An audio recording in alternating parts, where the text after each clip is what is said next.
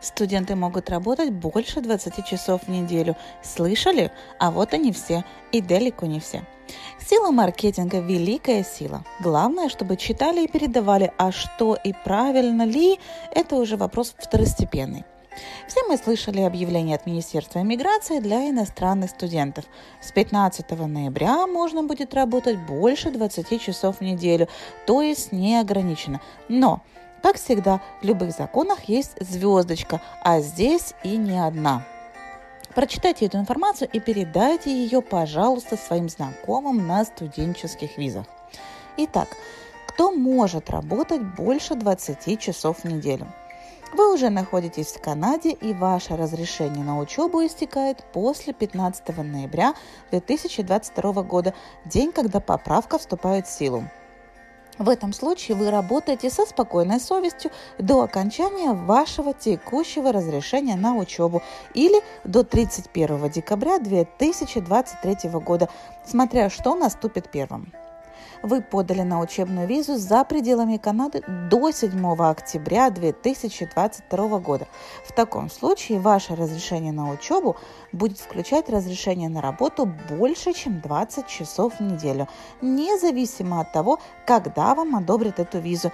Вы сможете работать полный день, так как подали на нее до 7 октября вы уже в Канаде учитесь и подали на продление вашей студенческой визы до 7 октября 2022 года.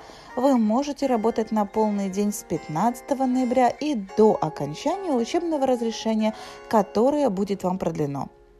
Если вы подали на продление после 7 октября 2022 года, вы сможете работать на полный день только до окончания действия вашего текущего разрешения на работу. Вы также должны учиться на программе, которая ведет к получению диплома. Кто не имеет права работать больше, чем 20 часов в неделю? Итак, это студенты языковых программ. Студенты, которые уже в Канаде, но чье разрешение на работу истекает до 15 ноября, и они, к сожалению, подали на продление после 7 октября 2022 года. Студенты, которые сейчас не учатся, ну, например, взяли больничный или несколько месяцев академический отпуск или меняют одно учебное заведение на другое и вынужденно не являются студентами ни одного из учебных заведений пока находятся в транзитной стадии. Ведь если вы будете работать больше 20 часов в неделю, а вам, оказывается, нельзя было, вы нарушаете закон и можете получить бан на въезд в Канаду на 5 лет. Кроме того, весь ваш опыт работы окажется нелегальным. Будьте, пожалуйста, очень внимательны, ведь последствия нелегальной работы очень серьезные, а незнание законов не освобождает от ответственности. Если вам нужна консультация по иммиграции, пришлите запрос на e-mail.